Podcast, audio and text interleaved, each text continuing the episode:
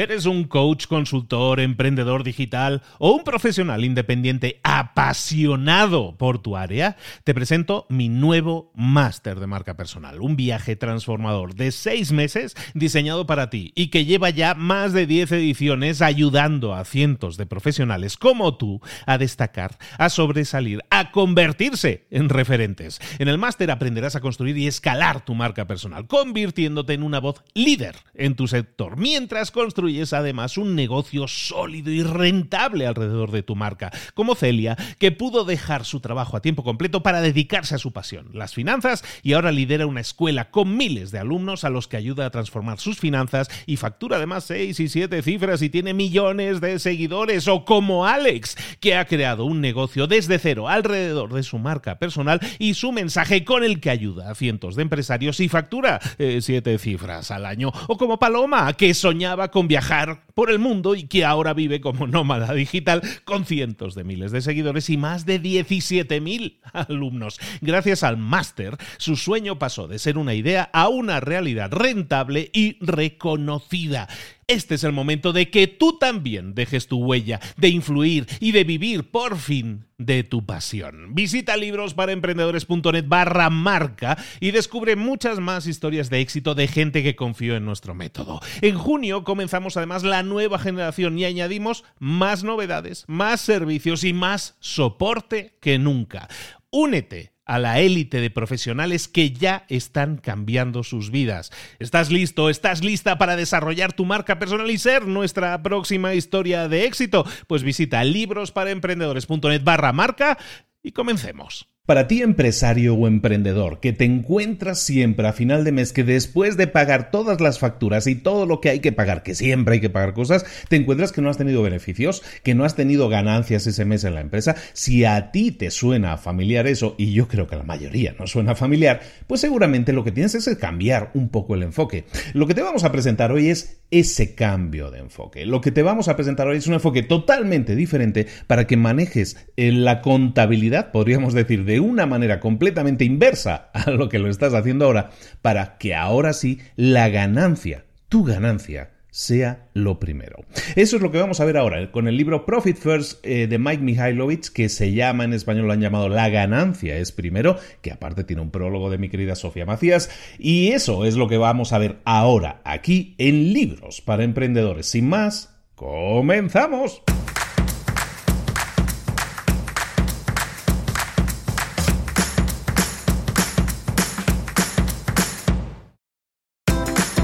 Bienvenidos al podcast Libros para Emprendedores. Para alcanzar el éxito en cualquier negocio que quieras emprender, debes formarte, debes estudiar, aprender para emprender. Y para ello, no hay nada mejor que un libro. En el podcast Libros para Emprendedores te ayudamos de tres maneras. Primero, seleccionando los mejores libros del mercado para ayudarte a emprender, a mejorar en tu emprendimiento. Segundo, te ofrecemos gratis un resumen de los puntos más valiosos explicados en cada libro. Y tercero, te damos finalmente pasos a seguir para poner en práctica todas esas lecciones aprendidas y así poder acortar tu camino hacia el éxito ya sea marketing, ventas, liderazgo, emprendimientos, mentalización, eh, vamos a analizar lo mejor de lo mejor, de los mejores libros del mercado y te lo vamos a dar todo bien masticadito y listo para ser aplicado. Soy Luis Ramos, empresario y emprendedor, y voy a acompañarte, si me lo permites, en este camino. Sin más, comenzamos. Muy buenas a todos, bienvenidos una semana más a Libros para Emprendedores. Aquí estamos de nuevo con una merecida pausa. Hemos tenido algún problemilla, algún problemilla personal que ha habido que torear y en eso estamos, ya creo que ya toreado. Y entonces pues em, como que sentí la necesidad de hacer una pausa. Eh, espero que no me lo tengáis muy en cuenta. Llevamos ya unos años juntos y pues de vez en cuando, tú lo sabes, tenemos altos y bajos. Y ahora tuve un bajo, no pensaba, ya estamos más o menos recuperados. Ya de nuevo aquí, ya de nuevo con todas las ganas para ponerme todas las pilas de nuevo y compartirte los mejores libros que pueda recomendarte. En este caso es un libro que me recomendó Sofía Macías, la entrevistamos en, Libros para Emprendedores, ella es la autora de Pequeño Cerdo Capitalista y toda esa serie de libros. Y Sofía cuando estuvo en el programa nos recomendó mm, yo creo que más de 10 libros y uno de ellos era este Profit First y ella después estuvimos hablando y me dijo, mira, sabes que he hecho el prólogo de este libro, te lo recomiendo mucho. Yo no lo había leído, yo no había leído nada del autor, se llama Mike Mihalovich, es un emprendedor en serie, ha vendido empresas de multimillonarias, se dedica ahora a temas de formación, tiene varios libros interesantes, Pumpkin Plan y el Toilet Paper Entrepreneur, y este Profit First que se traduce como la ganancia es primero. Sofía me lo recomienda además porque ella le gustó tanto, me dice, me gustó tanto este libro, te lo recomiendo mucho. Aparte le hice el prólogo de tanto que me gusta. Pues eh, le he echado un vistazo, me ha gustado, le enfoque me ha gustado como idea. Y lo quiero poner encima de aquí de la mesa como una herramienta muy válida para muchas personas que se encuentran, como te decía en la introducción, en esa situación de que tienes una empresa, estás generando ventas, estás generando más o menos ingresos, pero resulta que luego estás pagando a los proveedores, estás pagando los sueldos, estás pagando los gastos y siempre eres el último en conseguir algo, ¿no? Porque las ganancias, las, eh, los beneficios, como yo le digo, los beneficios de una empresa siempre son, eh, siguen una fórmula, que es la fórmula tradicional de eh, todo lo que hemos ingresado por ventas, a todo eso le tenemos que quitar los gastos, es decir, tenemos tantos ingresos, a eso le restamos los gastos y lo que queda son los beneficios. Y esa es la fórmula tradicional y siempre eh, eh, tiene que ver con contabilidad y tiene que ver con las cosas como se han manejado siempre en cualquier empresa. Pero el problema pues es que muchas veces te das cuenta de que por muchas ventas que hagas, mm, te das cuenta de que los beneficios no aumentan. Entonces, ¿qué haces? Buscas eh, centrarte en conseguir más ventas, en enfocarte en tener más ventas. Y eso muchas veces no es lo necesario. A lo mejor con las ventas que tienes, con los ingresos que ya tienes, ya deberías tener mayores beneficios. Y ese es el problema, ¿no? Entonces vamos a cambiar un poco el enfoque, la manera, al final es una manera contable de hacer las cosas, pero te va a obligar a pagarte primero, a pagar los beneficios primero. Y entonces sí, una vez te hayas pagado los beneficios, entonces, lo que queda va a servir para pagar los gastos. Así de fácil. Eh, ya con eso hemos terminado el resumen. Este es el resumen del libro en una frase, ¿no? Pero vamos a ver mucho más a detalle toda esta, toda esta manera, todo este enfoque. Yo creo que te va a gustar mucho. Es un enfoque totalmente diferente. Es un enfoque de esos que dan cosquilleo, ¿no? Pensar, yo eh, podría hacer eso o no podría hacerlo. Ah, puede darte un poco de cosquillo, pero lo que vamos a intentar es darte una razón, un razonamiento matemático de cómo eso sí te puede funcionar también en tu casa que es algo que pasa habitualmente. ¿eh? Mucha gente me dice, no, es que tú hablas de libros y eso es para grandes empresas, o esto es para que es gente que está en una situación completamente diferente a la mía. Tú no sabes, pero es que mi empresa es diferente, ¿no? Y la frase esa de mi empresa es diferente o en mi caso es diferente es algo con lo que tenemos que lidiar todos los días, pero eh, eh, te aconsejo que, que, lo escuches con mente abierta porque te puede dar una óptica completamente diferente y tener mejores resultados. Y eso sí, la ganancia es primero y tu ganancia en este caso será lo primero. Por lo tanto, y si quieres, comenzamos ya con el resumen. Ya te he hecho un mini, mini, mini resumen, pero ahora ya comenzamos con el resumen en sí, que, voy a intentar también hacerlo muy ágil como siempre y que tengas cuatro o cinco conceptos muy claros para que sepas exactamente qué puedes aplicar una vez hayas escuchado este episodio. Eh, lo primero que tenemos que hacer es que tienes que quedarte, tiene que quedarte claro un concepto. El concepto es que da igual la cantidad de ingresos que tengas, da igual la cantidad de ingresos. Al final lo que importa es la cantidad de beneficios que tiene una empresa, la cantidad de beneficios, porque tú puedes ingresar miles de millones, pero si esos miles de millones los tienes que utilizar para pagar todos los servicios y todos los proveedores y todo, y al final no te queda nada, pues al final dio igual que tuvieras miles de millones de ingresos, ¿no? Entonces da igual la cantidad de ingresos que tengas si no estamos optimizando adecuadamente todo lo demás. ¿Para qué? Pues para, pues para quedarnos dinero, para que ese dinero que, que llamamos beneficio, que es lo que queda después de los gastos teóricamente, pues para que eso sea lo máximo posible. Por lo tanto, nuestro objetivo siempre con cualquier empresa es que esa empresa, que ese negocio, sea provechoso, que nos genere beneficios. Que te quede claro el concepto. No estamos hablando de ingresos, sino de beneficios, el margen de beneficios. Entonces, esa es la meta final de cualquier negocio. Y no tiene que ver con este libro, tiene que ver con cualquier libro. ¿eh? Eh, y te lo digo básicamente por mi experiencia. Cualquier negocio que tú inicies, si tu objetivo es no, es que lo hago porque es mi pasión, es que me encanta hacer pasteles, está muy bien, qué bueno que sale de una pasión tuya. Cuando haces algo con pasión, eso te va a llevar a que en los momentos difíciles vas a tirar de pasión, vas a tirar de ganas, vas a tirar de esa pila para seguir adelante. Pero si es que no estás enfocándote en generar beneficios, da igual que tu pasión sea hacer pasteles. No vas a tener un negocio que funcione, no vas a tener un negocio duradero y no vas a tener un negocio que pueda crecer tampoco. Entonces, cuidado con eso de la pasión. La pasión no es lo único que se necesita para iniciar un negocio, es es fundamental la pasión, lógicamente, que te apasione lo que haces, lógicamente, pero recuerda, esto es un juego de números, esto es un juego numérico. Los negocios se miden en números, no en pasión. Entonces ten en cuenta eso también a la hora de hacer tu negocio un negocio que genere beneficios.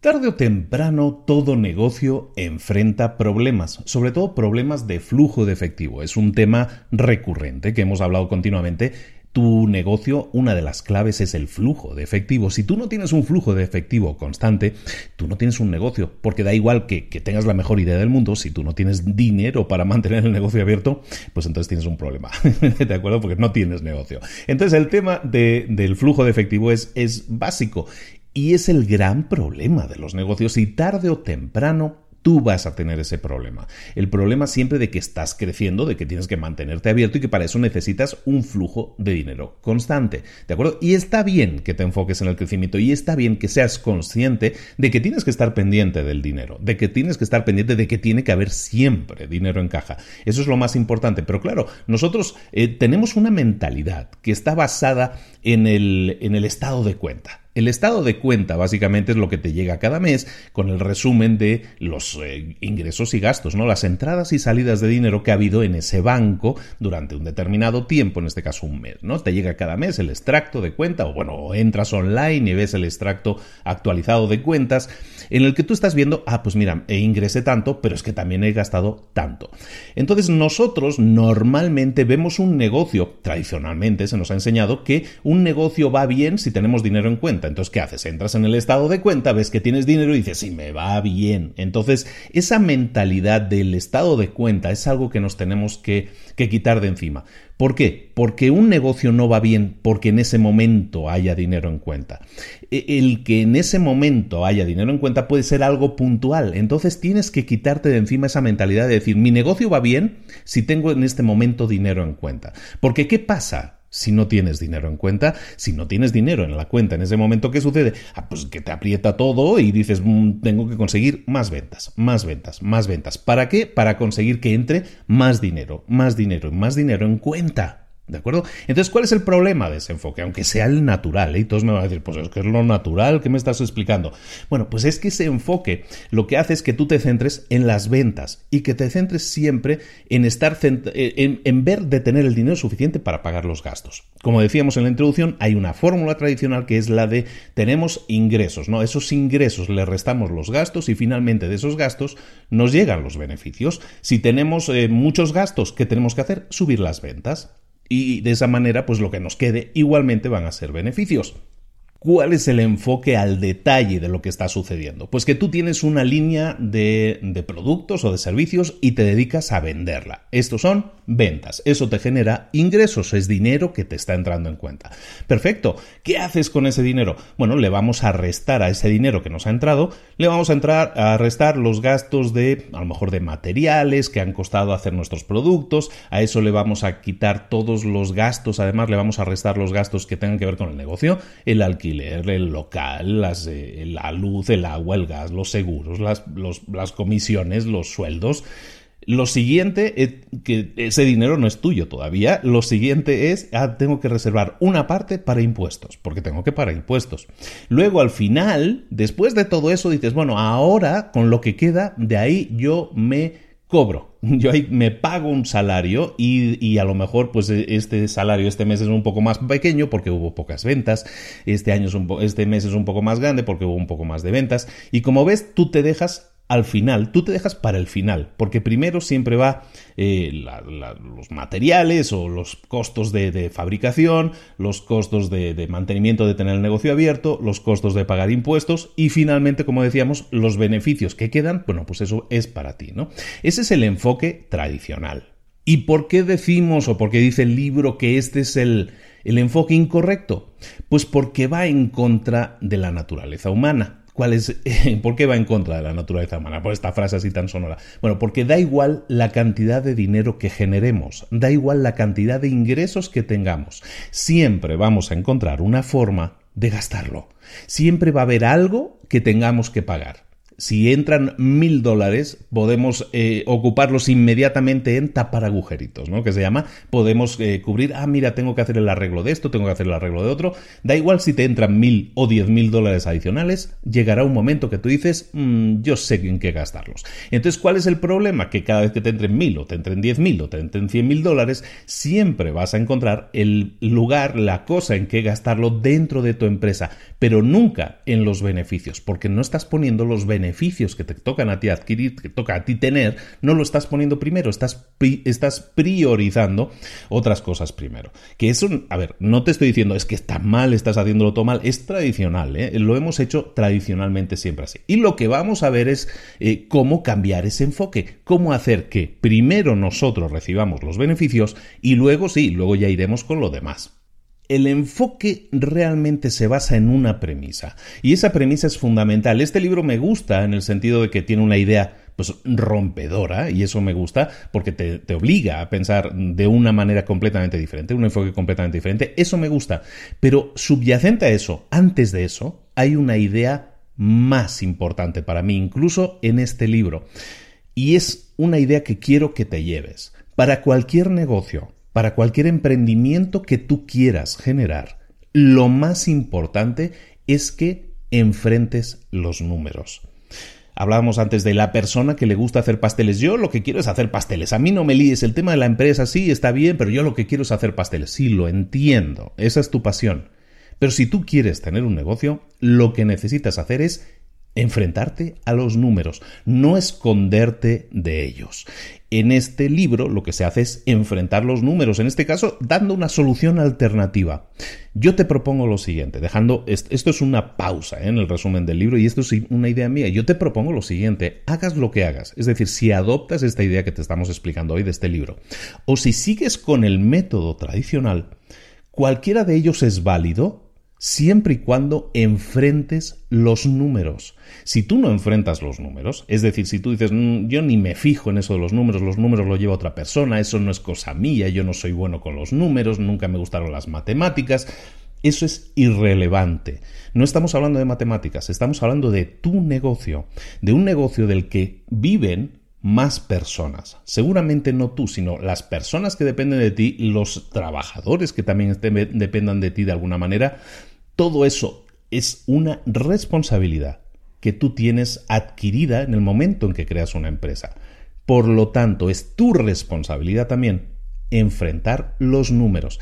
Recuérdalo, hay mucha gente que no los enfrenta y al no enfrentarlos, al ignorarlos, al decir las cosas no están yendo bien, este mes no voy a mirar el estado de cuenta para no asustarme porque me estreso. Al contrario, tienes que mirarlo más y más y más para saber qué estás haciendo mal o dónde estás gastando de más o dónde puedes recortar. Nunca, nunca te escondas de los números. Ese es el mensaje fundamental que yo quisiera que te llevaras si luego tú dices, no, mira, voy a aplicar lo que está en este libro de la ganancia es primero, o voy a aplicar cualquier otro enfoque, me parece bien. Me parece bien, al final tú escoges el enfoque que más resuene, ¿no? Que más te suene como algo para ti, ¿no? Para que, ah, pues yo me veo haciendo esto, perfecto. Pero lo más importante es que no eludas los números, nunca, que nunca te asusten los números. Si te asustan los números, nunca vas a tener un buen negocio, un negocio funcionando fluidamente porque van a aparecer los problemas y los problemas siempre suelen aparecer por la parte de los números. Ahora sí, continuamos. Hemos dicho, vamos a poner un basta, ¿no? Estamos diciendo que no podemos manejarnos de esta manera de, de tenemos ingresos, le restamos los gastos y lo que quede, entonces esos son nuestros beneficios. Lo que vamos a hacer es centrarnos en que nuestras ganancias, nuestros beneficios sean lo primero. Y para eso lo que vamos a hacer es aplicar el sistema de la ganancia es primero. ¿Cuál es ese sistema? Pues el sistema es muy simple. Lo único que te pide el sistema es que básicamente crees cuatro cuentas en el banco. En vez de, tener una, que es la cuenta tradicional que tienes, es la cuenta de la empresa, bueno, pues en vez de tener una sola cuenta, lo que te pide el sistema es que crees cuatro cuentas. ¿De acuerdo? Esa es la parte técnica, ¿eh? es decir, es muy sencillo de entender. Vais a ver que es muy fácil de entender.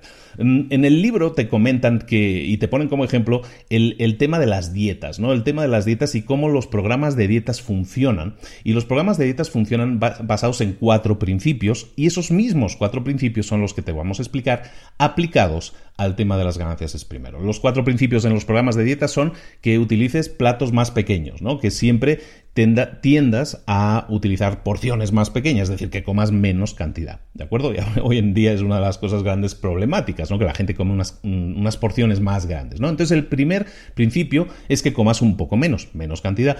Lo segundo es que comas secuencialmente, ¿no? Que, que comas primero la verdura antes de, antes de otras cosas que te puedan, eh, porque la verdura te llena más, ¿no? Es decir, que tienes que, tienes que tener una secuencia a la hora de comer las cosas. Luego, eh, tercer principio, que, que huyas de las tentaciones o que elimines las tentaciones. Si tú tienes comida y tienes Coca-Cola, si tienes eh, comida basura a mano, pues eh, se te hace mucho más fácil comerla. Es decir, tienes tentaciones, pues es mucho más fácil caer en la tentación. Entonces lo que haces es eliminar las tentaciones. Siempre te dicen, si vas a empezar una dieta, elimina de tu, de tu refri, elimina de, tu refrigerador o frigorífico, elimina toda aquella comida que no sea sana, que no entre dentro de la dieta y todo eso para eliminar la tentación. Y el cuarto principio es que te esfuerces en tener un ritmo. ¿Por qué? Porque no se trata, en cuanto al ritmo, se trata que tengas una cadencia, ¿no? Que comas a unas determinadas horas, no cuando tengas hambre, no cuando te apetezca, sino que comas a tal y tal hora o tal otra, ¿no? Es decir, que te programes de alguna manera la forma en que tienes que alimentarte. ¿De acuerdo? ¿Por qué? Porque eso ayuda a que el programa dietético tenga éxito. La aplicación de estos principios dentro del método de Profit First, de, de, la ganancia es primero, es, se basa en lo siguiente, también en estos cuatro principios aplicados de la siguiente manera. ¿Cómo eh, aplicar el principio de eh, comer menos, ¿no? de utilizar platos más pequeños o porciones más pequeñas? Este enfoque lo que tienes que hacer es básicamente es, en vez de tener una única cuenta de banco, lo que te sugiere el método es que tengas esas cuatro cuentas de banco que te estaba comentando. ¿Cuáles son esas cuatro cuentas de banco? La primera es la cuenta de los beneficios cuenta de beneficios. La segunda es la cuenta de tu propio sueldo, de tu ganancia o del consumo que tú vas a tener cada mes, de tu propio sueldo. Esa es la segunda cuenta. Tercera cuenta es la cuenta de los impuestos. Y la cuarta cuenta es la cuenta que seguramente ya tengas ahora, es la cuenta de los gastos eh, de operación, la, la, cuenta operativa la vamos a llamar. ¿De acuerdo? Entonces tenemos la cuenta de, repito, de beneficios, la cuenta de tus propios pagos, eh, la cuenta de impuestos y la cuenta de eh, operaciones, la cuenta operativa.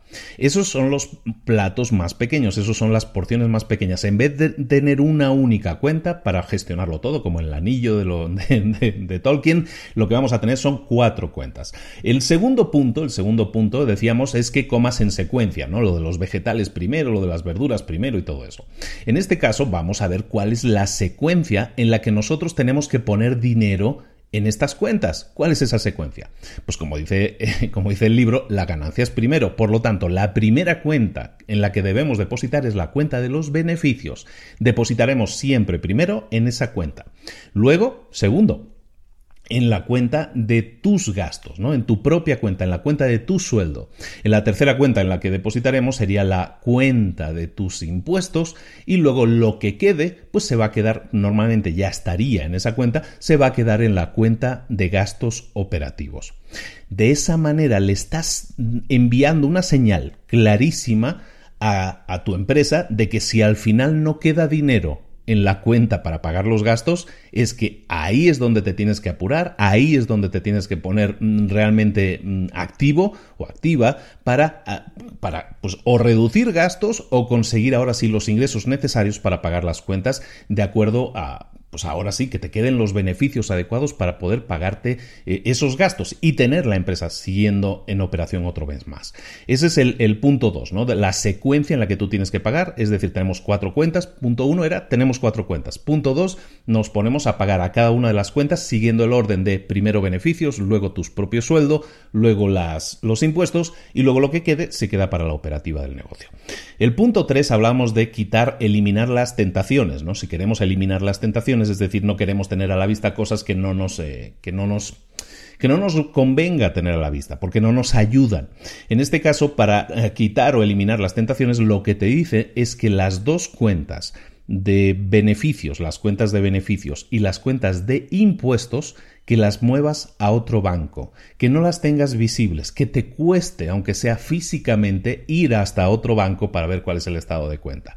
De esa manera, al no tener ese dinero a la mano, eh, como dicen, ojos que no ven, corazón que no siente, pues como no estoy viendo de esa manera ese dinero literalmente ahí dentro de la cuenta, entonces sabes que este mes voy a tirar un poquito de este dinero de beneficios que total está ahí, que no hace nada. Entonces en vez de hacer eso, no lo tienes a la vista y entonces no lo utilizas, eliminas la tentación. Y por último hablábamos del ritmo, ¿no? Uno de los principios de las dietas también es el ritmo, ¿no? Que comas en determinada dieta. Bueno, el ritmo de la ganancia es primero es que te pagues dos veces al mes, en el día 10 y en el día 25 de cada mes. ¿Por qué es importante esto? Básicamente es importante porque tienes cada 15 días que estar viendo tus números. Más que cualquier otra cosa, más que estar distribuyendo y tener ganancias cada 15 días, lo más importante es que estás pendiente de tus números dos veces al mes, no solo una vez al mes, con lo cual es mucho más fácil que detectes problemas, que detectes que no tengas que empezar o que digas, ay mira, este mes me ha ido muy mal, sino que en estas dos últimas semanas estamos un poco flojos. Nos quedan otras dos semanas para recuperarnos, si lo quieres ver así. En definitiva, es que estés viendo constantemente tus números. En este caso, el ritmo que, vamos a, mirar de tener es de tener el día 10 y el día 25 de cada mes una sentadita en la que vamos a hacer los números. Y hacer los números es depositar el dinero en cada una de esas cuentas, hacer todos los movimientos necesarios de acuerdo a lo que hemos dicho y ver cuál es el estado, la situación de las cosas. ¿De acuerdo? Entonces esos son los cuatro, los cuatro puntos. Ese es exactamente el sistema que tú tienes que aplicar. No hay más metodología que esa.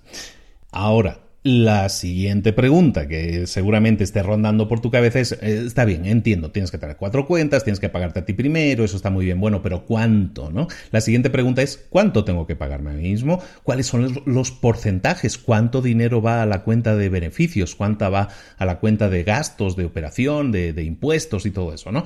Bueno, lo de los impuestos evidentemente se adapta a cada país, tienes que adaptarlo a cada país, pero básicamente lo que tú tienes que hacer el día 10 y el día 25 de cada mes en el libro te proponen un, una, un setup de porcentajes, ¿no? Te, te, proponen una serie de porcentajes. Te los voy a decir.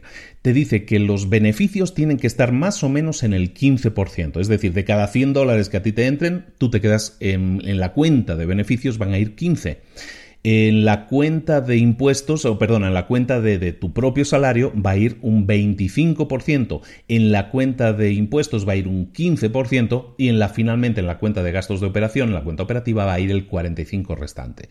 ¿De acuerdo? Entonces tenemos beneficios e impuestos 15 en cada una, 15% y 15%. 25% para ti, para tu salario, es decir, tú, tú ya no estás utilizando dinero de tu empresa, porque ese es otro, fíjate, eh, vamos a parar aquí un momento.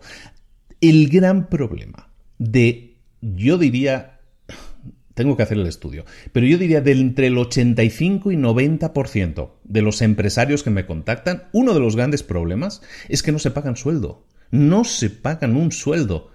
Se piensan que la empresa son ellos que ellos son la empresa. Por lo tanto, pues de los del dinero que entre, pues pagamos los gastos, pagamos los sueldos y lo demás es todo para mí, todo mío. Y eso no es así. Tú tienes que definirte un sueldo. ¿De acuerdo? Y puede ser un sueldo muy generoso, pero es un sueldo que te tienes que pagar cada mes. Mucha gente dice, no, pues de lo que queda en caja o de lo que queda en la cuenta, la cuenta del banco es mía. ¿Eh? Se, piensan que la cuenta del banco es suya y no es suya, es de la empresa. Tenemos que disociar, tenemos que separar lo que es la empresa de lo que eres tú.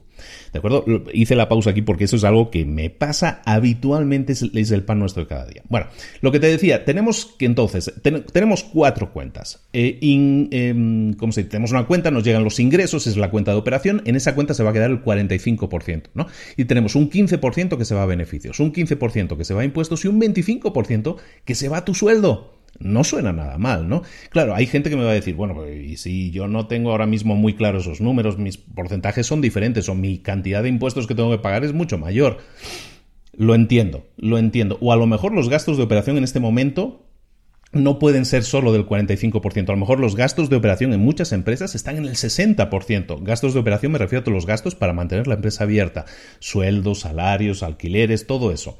Hay gente que me dice, no, esos números suenan muy bien, me encantaría tenerlos, pero yo estoy muy lejos de esa situación. Lo entiendo. Y, como tal, entonces lo que tienes que hacer es enfocarte en que eso sea un objetivo. Tú, si yo te estoy diciendo, tenemos que abrir una nueva cuenta y en esa nueva cuenta tenemos que separar 15% de las ganancias y guardarlas ahí como beneficios. Tú me vas a decir, yo no quiero guardarlo ahora mismo, yo lo quiero disfrutar en este momento. Vamos a ver qué hacemos con esa cuenta. Pero esa cuenta es dinero intocable. Igual que la cuenta de los impuestos es dinero que ya está separando, es dinero intocable, no se puede tocar. Entonces, ¿qué vamos a hacer? Pues si tú me dices, no, es que yo ahora mismo mis gastos de operación están en el 60%, pues lo que vas a hacer es ponerte metas. Estamos diciendo que cada 15 días vamos a estar analizando en qué punto estamos. Lo primero que tienes que hacer es ver exactamente en qué punto estás. ¿Dónde estás ahora mismo? ¿Cuáles han sido los ingresos que has tenido estos últimos 12 meses? Si le quitamos a esos 12 meses eh, de ingresos, todos los gastos que has tenido, todos los gastos de pagos de impuestos que has tenido, todo eso, ¿cuánto dinero te ha quedado? Bueno, pues eso es lo que tú tienes que ver ahora mismo como tus ingresos, como tus beneficios, ¿no? Esa es tu situación actual. Si tu situación actual no refleja este 15, 15, 25, 45 que estábamos diciendo, 15 de beneficios, 15 de impuestos, 25 de tu salario y 45% de gastos de operativa, si no estás en ese punto, lo que tenemos que hacer es ir intentar ir hacia ese punto. Entonces lo que vas a hacer es, sabes que en estos próximos 15 días me voy a ocupar de reducir mis gastos fijos. A lo mejor lo que tengo son muchos gastos operativos, un 60% es una exageración y en cambio es algo que, mucha gente tiene habitualmente. Entonces si tus gastos de están en un 60% y te estoy diciendo, Luis, o el libro te está diciendo, no tienes que bajarlo a un 45%, entonces ¿qué vas a hacer? Bueno, pues vas a ir pasito a pasito. No lo vas a intentar, de golpe voy a reducir un 15% mis, eh, mis gastos, va a ser muy difícil difícil que lo consigas, pero si dices, mira, este mes voy a hacerlo, voy a reducir un 3%. Voy a intentar reducir un 3% mis gastos. Y el próximo mes otro 3%. Pues resulta que de aquí a 5 meses estarás alineado con estos números que te estoy diciendo. Y no solo habrás estado alineado con el libro porque lo diga el libro, sino que habrás reducido tus gastos un 15%, con lo cual podrás apartar más dinerito para tus beneficios, más dinerito, tener el dinero ya preparado para los impuestos o incluso aumentar tu salario. Con lo cual, eso está muy bien. ¿De acuerdo? Entonces, si ahora, no te asustes si ahora en este momento no estás en ese punto, si ahora en este momento em, no llegamos ni de chiste a eso, bueno, no te preocupes, plantéate esto como un trabajo, como un work in progress, que dicen como un trabajo que se está haciendo en este momento y que se va a ir haciendo a lo mejor durante tres, cinco, seis meses. Pero si no empiezas hoy, van a ser seis meses, van a seguir siendo seis meses los que vas a necesitar. Mejor empieza hoy y así vas a terminar cuanto antes esos seis meses. ¿De acuerdo? Entonces eso es lo que buscamos hacer. Básicamente buscamos llegar a, tener una cuenta separada de beneficios, que es lo que estábamos diciendo, nos estamos pagando nosotros los beneficios primero, ¿no? Pero me estás diciendo, Luis, tú me has dicho que vas a pagarte primero los beneficios, pero me estás diciendo, lo metemos en una cuenta y no lo tocamos. Eso es correcto. Entonces, ¿Qué pasa con esa cuenta de beneficios? ¿No? ¿Qué era lo primero? Bueno, pues con esa cuenta de beneficios, lo que vas a hacer, y esto es lo que va a sonar muy bien, a todo el mundo le va a sonar muy bien, es que cada tres meses, fíjate eso, cuatro veces al año, cada tres meses, lo que vas a hacer es acceder a esa cuenta, ahora sí, y en esa cuenta se ha ido acumulando, ¿no? Un 15%, un 15%, un 15%, ¿no? De que estábamos separando. Esos son beneficios, hemos dicho. ¿Qué vas a hacer con esos beneficios? Cada tres meses vas a acceder a esa cuenta y vas a retirar el 50% de esa cuenta, el 50% de de ese volumen, de ese monto. ¿Por qué lo vas a retirar? Porque la parte más gloriosa de tener una empresa es poder celebrar los éxitos. Si tú no celebras los éxitos, si tú no celebras las victorias, pues no tiene mucho sentido hacer batallas o, hacer, o meterte en una guerra si luego no celebras las victorias. La idea es que lo celebres y ese 50% de beneficios son para ti. Eh, regálate algo cada tres, cada tres meses que te regales algo, eso te va a dar un subidón de energía. Utiliza ese dinero para ti, para regalarte algo. Es tu premio, son tus beneficios, son los beneficios que te ha generado tu empresa. Disfrútalos. ¿Qué hacer con el otro 50%? Con el otro 50% lo vamos a dejar en la cuenta. Vamos a dejarlo como una reserva. ¿Por qué? Porque es importante que siempre una empresa tenga reservas. ¿Para qué sirve una reserva? Normalmente, y en el libro te dicen, lo que deberías hacer es acumular, por lo menos en esa reserva, llegar a acumular tres veces lo que gastas cada mes. Si tú cada mes en sueldos y salarios, en, alquileres, en gasolinas, en lo que sea que estés gastando de parte operativa de la empresa, a lo mejor, no sé, tú gastas 10 mil dólares al mes que se gastan en parte operativa. Pues el objetivo es que tú llegues a acumular 30 mil, es decir, tres veces los gastos mensuales que tú tienes normalmente para mantener la empresa abierta.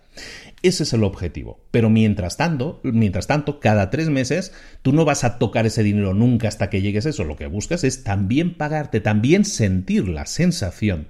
Y eso es fundamental para un emprendedor o para un empresario, sentir esa sensación de que ahora sí estás teniendo beneficios.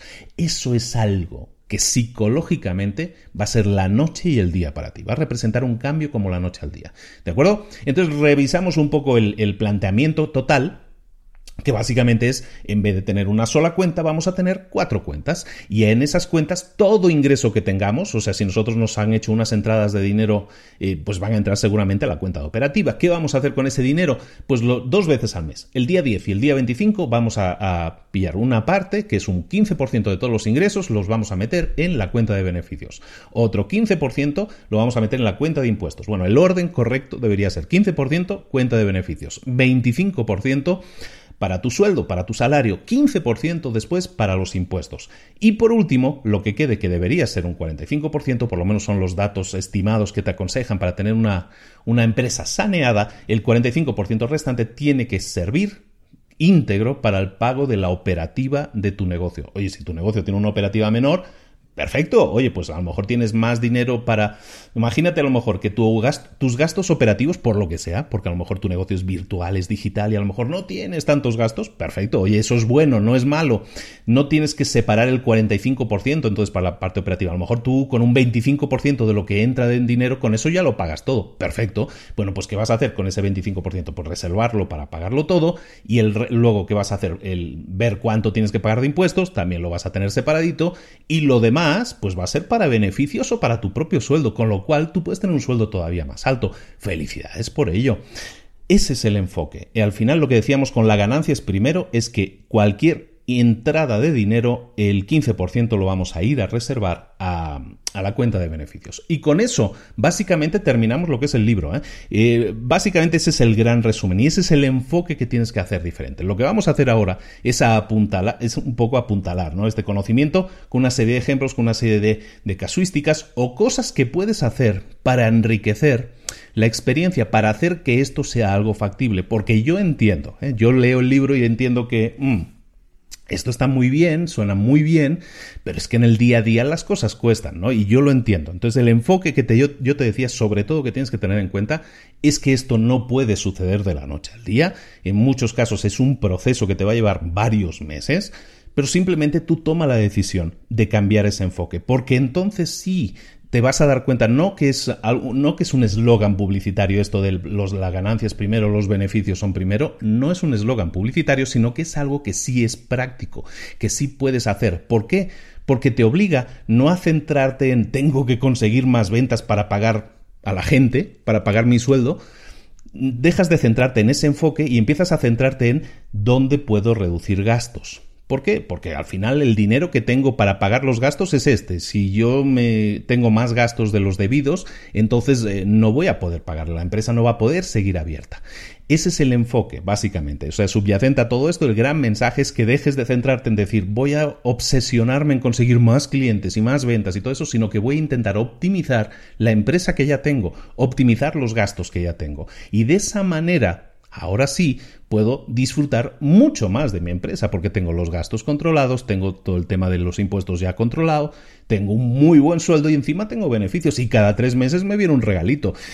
Pues eso suena muy bien, ¿no? Bueno, pues eso es factible, simplemente tienes que centrarte y decir, eh, me comprometo a aplicar este sistema una vez lo tienes arrancado, una vez te tomas esa decisión y arrancas el sistema, recordemos, vamos a analizar cuál es mi situación actual, cuál es el punto en el que me encuentro ahora y digo, a lo mejor estás en un 70%, todos los gastos de operativa representan el 70% y tu sueldo representa un 5% a lo mejor de los ingresos y las ganancias a lo mejor ni las estás reflejando. Bueno, recordemos, vamos a ponernos metas incrementales, no vamos a decir, mira, tengo que rebajar un 15, un 20% mis gastos de un día para otro, no vas a poder vamos a centrarnos en, mira, voy a rebajar un 3% mis gastos este mes, voy a subir mi sueldo un 2% en este mes, voy a ir poco a poco ajustando esos números, ¿de acuerdo? Es absolutamente vital que lo hagas. Y esta, este ejercicio te va, te va a dejar un mensaje, un mensaje claro, que el gran problema del flujo de caja del dinero en tu empresa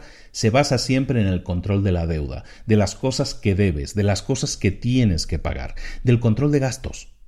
Entonces, cuando te centras en el control de gastos, te vas a dar cuenta de que hay cosas que puedes recortar, de que hay cosas, como decíamos antes, originalmente, ¿no? A la introducción del libro decíamos, es que la gente normalmente se centra en pagar primero todos los gastos.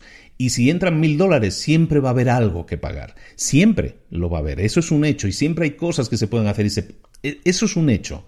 Pero si te centras en otras cosas primero y luego con lo que te queda te centras en decir, bueno, pues me queda este dinero, si puedo pagar esto, si puedo pagar esto, puedo adelantar un pago de esto, puedo comprar una maquinaria nueva, todo eso lo vas a saber, pero después de haber pagado todo lo primero, que es tu sueldo, que es los impuestos y sobre todo que son los beneficios.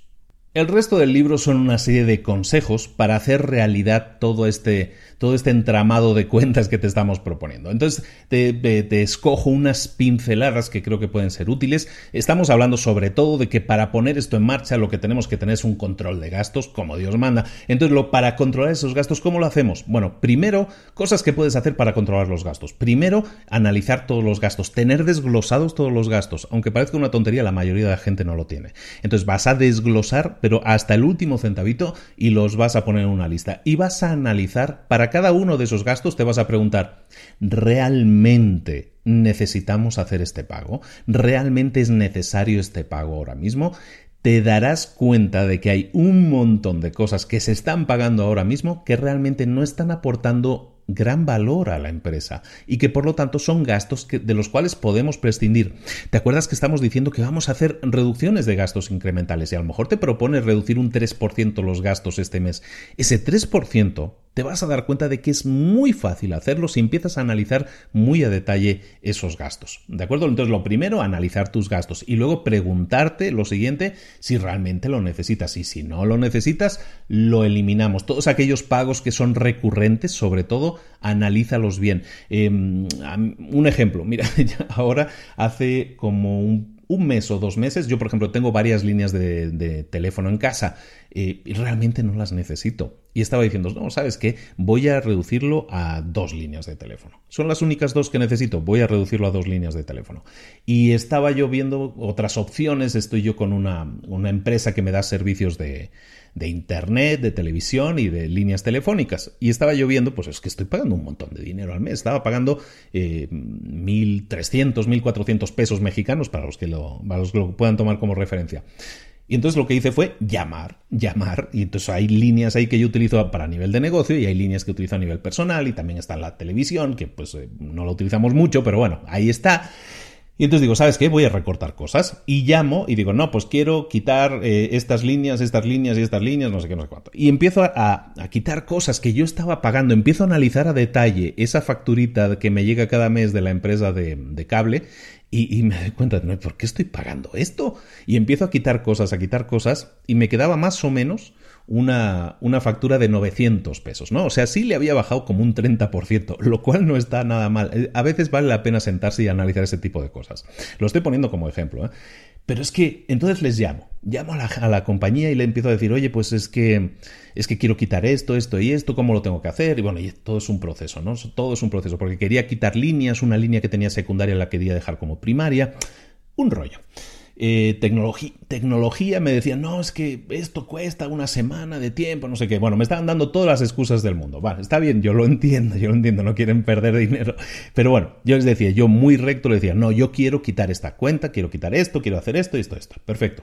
Hasta que un día pasan los seis días y me llama una persona de la empresa. Oye, exactamente por qué quieres hacer estos cambios, todos estos cambios y todo eso. No, pues lo quiero hacer porque ya no necesito estas líneas, estoy pagando mucho dinero, no sé qué, no sé cuánto.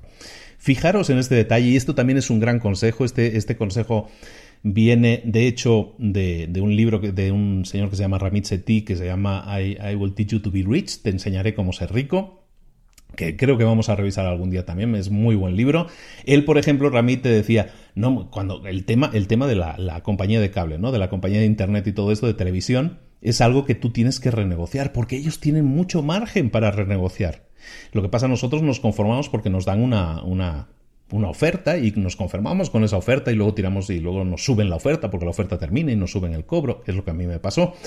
Pues lo que hice, para no haceros ya más el cuento largo, lo que, lo que hace esta persona me llama y digo, oiga, ¿por qué quiere hacer todo esto? Es que se complica, no sé qué, tecnológicamente. Digo, yo quiero hacer eso, señorita, ¿lo entiende o no lo entiende? Es que no necesito esas líneas. Digo, bueno, la señorita me dice, eh, deme cinco minutos. Me llama a los, nunca son cinco minutos, pero bueno, me llama al rato y me dice, bueno, le puedo proponer una cosa, le puedo proponer un descuento de un 20%. Le puedo proponer un, descuento incluso, y yo digo, no, es que no me interesan las líneas, señorita. Bueno, un descuento del 30%. Me hacen un descuentazo. Y resulta que al final, quedándome todo lo que tenía, yo ahora estoy pagando 700 pesos. Si recordáis, originalmente os dije, estaba pagando 1300. Yo he reducido prácticamente el 50% lo que yo pagaba Sigo teniendo exactamente lo mismo que tenía y ha sido simplemente un hecho de renegociar. Os lo, os lo pongo como un ejemplo de que ningún proveedor tiene sus reglas escritas en piedra. Y una persona, por no perderte como cliente, muchas veces puede hacer esfuerzos de su parte. En este caso, ¿cómo te lo estoy poniendo como ejemplo? Porque esto te puede servir a ti para decir, mm, voy a llamar a la compañía del cable, voy a llamar a la compañía de teléfonos o voy a llamar a tal o tal cual lugar y voy a ver si puedo renegociar o si puedo cancelar cosas que realmente no utilice. Ese es el objetivo de lo que estamos hablando aquí, reducir gastos. La negociación está siempre disponible, siempre tienes el poder de negociar. Entonces te encargo muy efusivamente que negocies todos aquellos gastos que realmente no puedes prescindir de ellos, que los renegocies.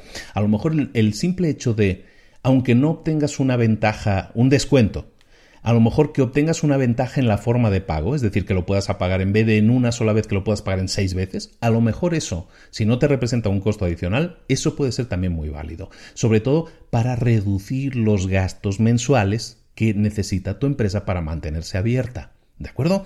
Entonces este es un ejemplo de las cosas que puedes hacer, ya con una historia personal mía, cosas que puedes hacer pues para, pues para conseguir reducir esos gastos, porque reducir esos gastos es clave para que luego lo demás funcione. Si tú reduces los gastos, evidentemente vas a tener más dinero. Y si luego tienes más dinero, a lo mejor los porcentajes que te hemos dado aquí, que te dan en el libro del 15, 15, 25, 45, a lo mejor pueden ser mejores todavía. A lo mejor puedes llegar a, a guardar un 20% de ganancias, de beneficios, o subir tu sueldo de un 25 o un 30%. Eso sería espectacular, ¿no? Bueno, pues todo eso lo consigues de una sola forma, renegociando, viendo qué cosas realmente necesitas y dejando los gastos que son absolutamente necesarios. Siguiente comentario de tu parte me vas a decir, bueno, pues que el principal gasto de mi empresa son los sueldos. ¿Y cómo voy a prescindir de la gente? Bueno, pues a lo mejor te conviene empezar a analizar eso también. Y sé que esto no es muy popular, pero vamos a decirlo, a lo mejor en tu empresa hay gente que está cobrando un sueldo y que no lo está generando en ganancias para la empresa. Si eso es así, empieza a analizar cuáles son realmente las personas que están aportando a tu empresa, que le están dando a tu empresa aquello que necesita para seguir adelante. ¿Cuántas personas necesitas en esa empresa? A lo mejor que tengan que trabajar en la misma oficina. Puedes eh, sustituir ese tipo de trabajo en oficina por un trabajo remoto, puede hacer que eso reduzca los gastos que estás pagando a esa persona o ese perfil. Hay toda una serie de preguntas que te tienes que realizar siempre con, con la plantilla. ¿Y por qué insisto mucho en esto? Porque yo he sido el primer pecador, ¿eh? Yo he sido el primer pecador que ha creado empresas cuando yo no sabía crear empresas. Yo creaba empresas, aún así, y lo primero que hacía es contratarla a la secretaria, contratar a una recepcionista, contratar las cosas que a lo mejor no necesitábamos en ese momento para el arranque. Pero yo obsesionado con que eso así es como tiene que ser. Bueno, pues muchas veces, y yo conozco personas, y tengo ahora mismo en la, en la imagen mental muy clara de personas que conozco, que tienen empresas que a lo mejor para lo que hacen podrían hacerlo con tres trabajadores, pero les encanta, les llena el ego entrar a una empresa en la que haya 12 personas. Y te aseguro, y tengo muy clara la persona ahora mismo, es una persona que tiene 12 personas trabajando para él y que podría perfectamente tener solo tres con lo cual, imagínate en la reducción que implicaría eso, nueve sueldos menos. Y tú me estás diciendo, no, pues que entonces estás patrocinando el paro, estás patrocinando el despedir a la gente. No, estoy haciendo o estoy diciendo, te estoy poniéndote en la mesa la idea de que tu empresa va a ser mucho más ágil, mucho más óptima, va a ser mejor empresa si te dedicas a quedarte solo con las personas absolutamente necesarias. Igual que con los gastos hemos dicho, vamos a recortar los gastos de cosas que realmente no necesitamos, debería ser lo mismo con las personas. Interviene, yo lo sé ahí, mucho el ego, muchísimo. Y hay veces que sí, hay veces que no se va a poder recortar más. Lo entiendo también. Simplemente te pongo encima de la mesa la idea de que empieces a analizar tu empresa y empieces a ver qué gente necesitas y qué gente no necesitas. Por último, comentar sobre la deuda. En este libro, lo hemos mencionado antes, te darás cuenta de que cuando empiezas a gestionar los números de esta manera, te vas a dar cuenta que la clave aquí son las deudas, ¿no? Cómo reducir las deudas. Puede ser que en el momento actual en el que te encuentres ya estás hasta el cuello de deudas, que ya está muy complicada la cosa, que la cosa es que me lo, esto Luis está muy bien, pero es que me lo dices cuando yo ya estoy ahogándome. Lo entiendo también. ¿Qué, puedo aconsejarte en ese sentido? En el libro te lo comentan, en el libro dicen, hablan de la, de la, bola de nieve de la deuda, que tienes que atacarla. Y este es un concepto que realmente viene de, Dave Ramsey, de un, señor que habla de finanzas personales, de un libro que se llama La, la transformación total del dinero, también te recomiendo este, este, esta idea del enfoque en la, en la, bola de nieve de la deuda es algo interesante también. Te la, te la, expongo aquí tal cual es. ¿De qué se trata con reducir la bola de nieve de la, de la, deuda? Imagínate que estás en la montaña, los que hayan estado en la nieve lo saben perfecto, los que no hayan estado seguro lo han visto en los dibujos animados. Cuando tú haces una bola de nieve y la, la bola de nieve va rodando por la montaña, se va haciendo cada vez más grande. Pues esa es la idea de la bola de nieve de la deuda. de lo que se trata es de que empieces con una bola pequeña, es decir, que empieces pagando deudas pequeñas. ¿Cómo funciona exactamente? Como lo explica Dave Ramsey, de hecho, es que tú ordenes tus deudas de menor a mayor a lo mejor tienes cinco deudas ¿no? que estás pagando, pueden ser tarjetas de crédito, pueden ser líneas de crédito, pueden ser préstamos, pueden ser hipotecas, lo que sea que estés pagando.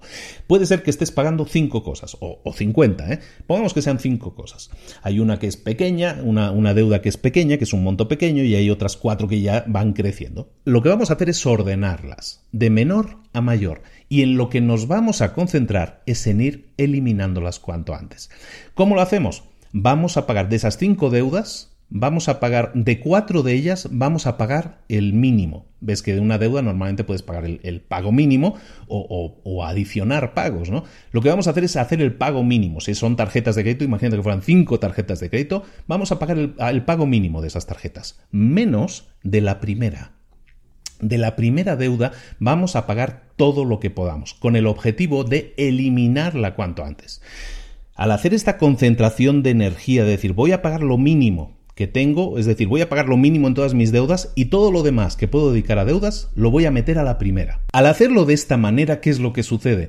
Pues que normalmente la primera deuda desaparece, a lo mejor no inmediatamente, pero sí desaparece en poco tiempo. Entonces, si nosotros nos concentramos, imagínate, el escenario habitual, tenemos cinco deudas y vamos pagando un poquito de todas, ¿no?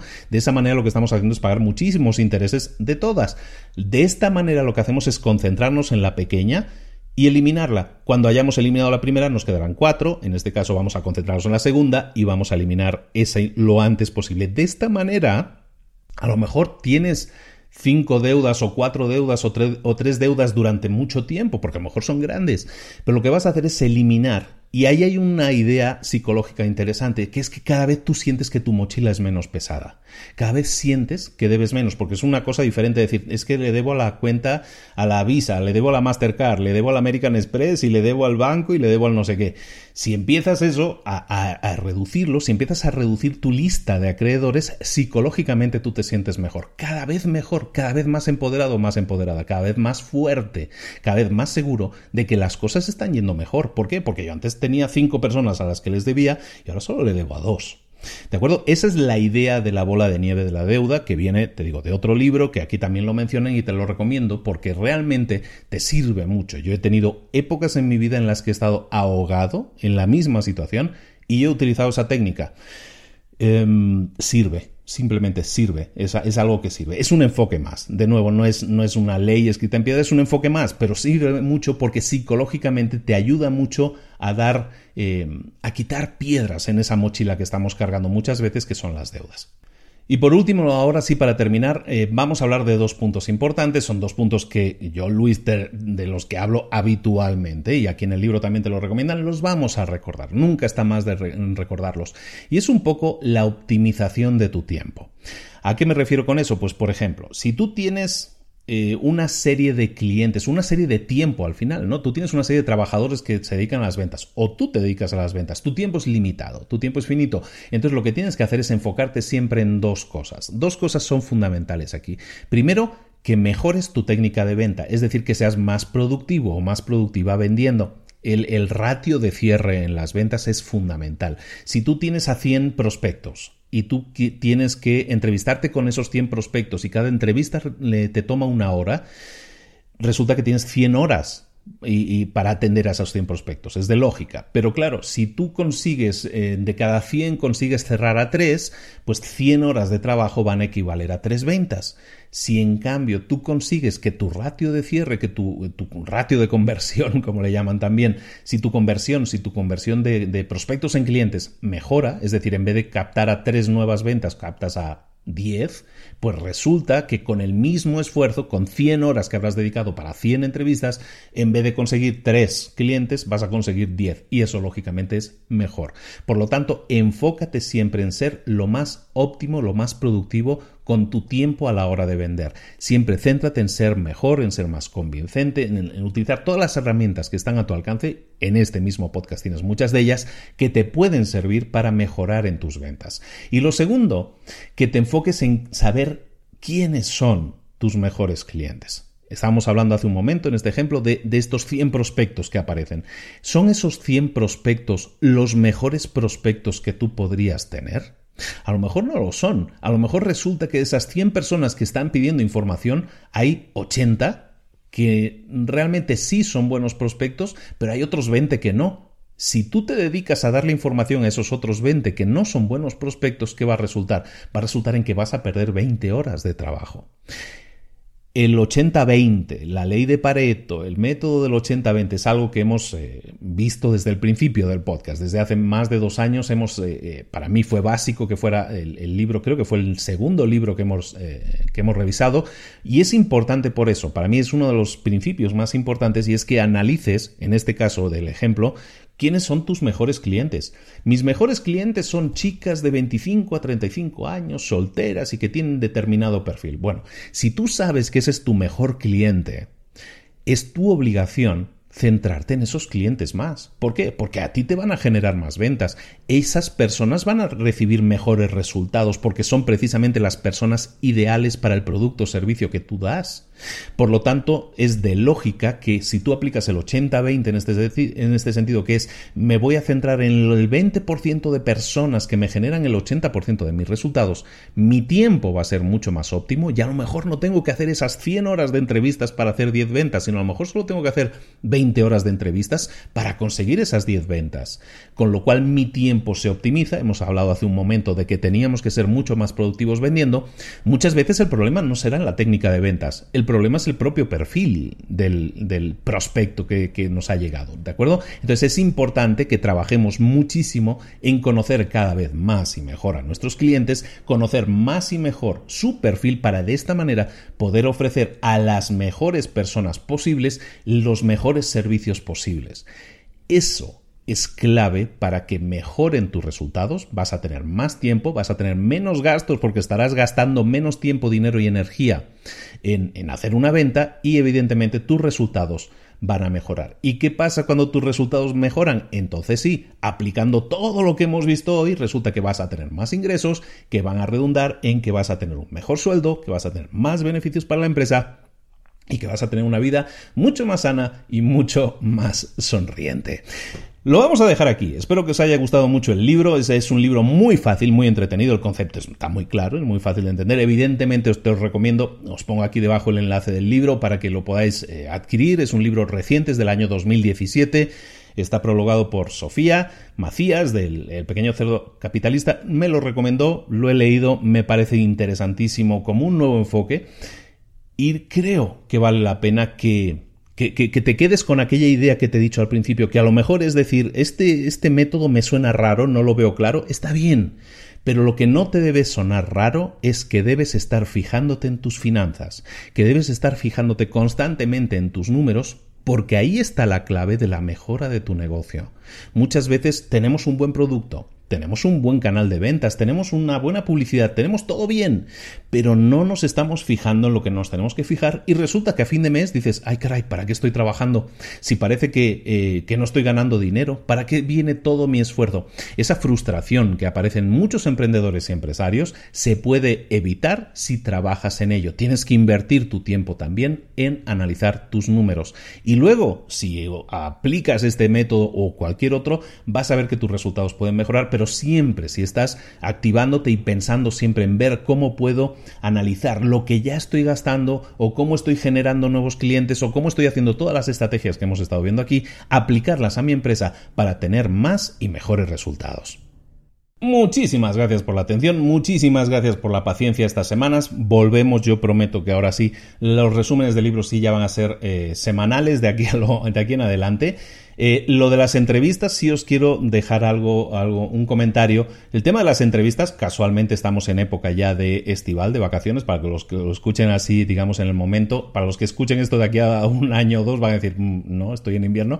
Pero bueno, eh, los que lo escuchen ahora, que sepan estamos entrando en época estival y las personas a las que yo tenía contactadas para temas de entrevistas y tal, la verdad es que las agendas se les han puesto muy complicadas. Por lo tanto, yo creo que pues en el momento en que yo tenga personas y todo eso voy a ir soltando entrevistas, pero creo que es interesante y, mm, tener también una pues una periodicidad definida y entonces lo que voy a hacer es, eh, es, intentar acumular unas cuantas entrevistas más para que de esta manera podamos ir entregando nuevas entrevistas en un, en un futuro cercano, llamémosle en una segunda temporada, ¿no? Ahora que siempre hablamos, de, siempre ponemos al, al, diablo como Netflix, ¿no? Bueno, pues vamos a hablar ahora de Netflix un poco bien, ellos establecen muy bien lo de las temporadas, en este caso también, ¿no? Vamos a tener una segunda temporada de entrevistas, vamos a ir acumulando, lo que viene en cuanto a entrevistas, yo también lo entiendo, yo me he puesto... Eh, metas muy altas. Me he puesto metas altísimas, las metas más altas posibles.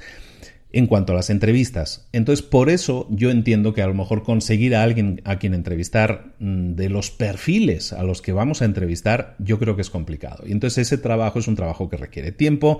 Estamos, eh, te estoy hablando de gente de talla mundial, eh, no solo de Latinoamérica, no solo de España, no solo en español, sino de talla mundial en otros idiomas y, premios Nobel y cosas que yo creo que os van a sorprender. Estamos trabajando en ello, ya hemos cerrado, lo puse también en el, Facebook en su momento, eh, se ha cerrado entrevista con una persona de ese perfil, yo creo que los que lo vieron ya saben de quién estoy hablando.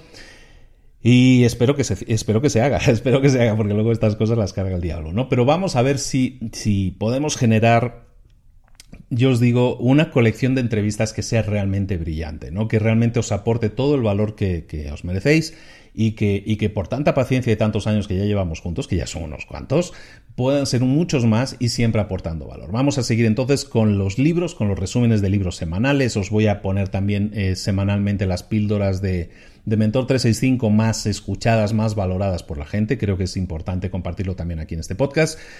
Y las entrevistas, pues sabed que vienen muy, muy buenas entrevistas, entrevistas muy top y que, y que eso os va a enriquecer mucho, pero bueno, pues hay algunas entrevistas que llevan su tiempo y con las vacaciones por en medio no se facilita absolutamente nada. Pero bueno, eso no quiere decir que, haya, que las hayamos cancelado, muy al contrario, muy al contrario. Estamos subiendo el nivel a una barra, a un nivel... Eh, que ningún podcast, yo creo que, bueno, hay algún podcast en Estados Unidos que puede tener ese perfil de invitados, pero no muchos no muchos. Y eso también me llena mucho de orgullo porque al final es un reto para mí, es un reto salir del área de confort y, buscar gente que realmente la gente diga cuando diga, wow, ha traído a tal persona a su podcast.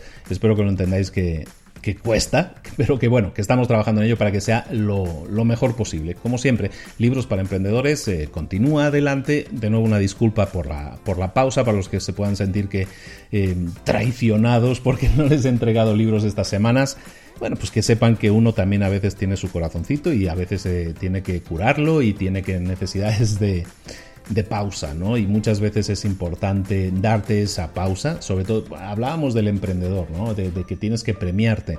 Eh, muchas veces nos centramos demasiado en el trabajo, a veces el trabajo va tan bien, es tan exitoso, y os soy sincero, mi trabajo aquí en Libros para Emprendedores está siendo súper exitoso, estoy feliz, feliz, feliz con el trabajo. Pero a veces al ser tan exitoso, uno pierde de vista que tiene que dedicarse tiempo a sí mismo, ¿no? Entonces eh, yo que lo predico mucho debería tomar a veces más ejemplo y es lo que he hecho, ¿no? Me he tomado un tiempo para mí, para reflexionar sobre cosas, para pensar sobre cosas y, y, que ese tiempo me ha ayudado mucho.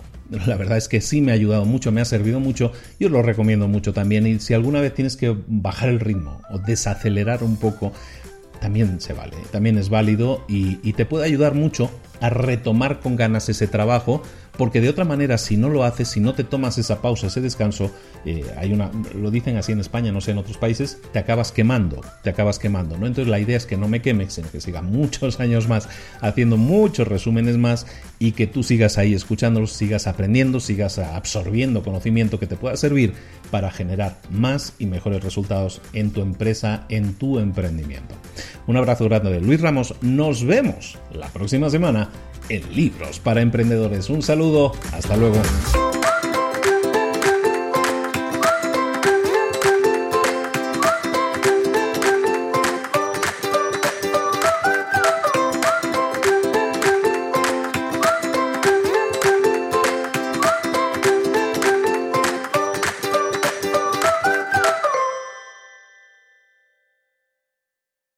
¿Eres un coach, consultor, emprendedor digital o un profesional independiente apasionado por tu área? Te presento mi nuevo máster de marca personal, un viaje transformador de seis meses diseñado para ti y que lleva ya más de 10 ediciones ayudando a cientos de profesionales como tú a destacar, a sobresalir, a convertirse en referentes. En el máster aprenderás a construir y escalar tu marca personal, convirtiéndote en una voz líder en tu sector, mientras construyes construyes además un negocio sólido y rentable alrededor de tu marca, como Celia, que pudo dejar su trabajo a tiempo completo para dedicarse a su pasión, las finanzas, y ahora lidera una escuela con miles de alumnos a los que ayuda a transformar sus finanzas y factura además seis y siete cifras y tiene millones de seguidores, o como Alex, que ha creado un negocio desde cero alrededor de su marca personal y su mensaje con el que ayuda a cientos de empresarios y factura eh, siete cifras al año, o como Paloma, que soñaba con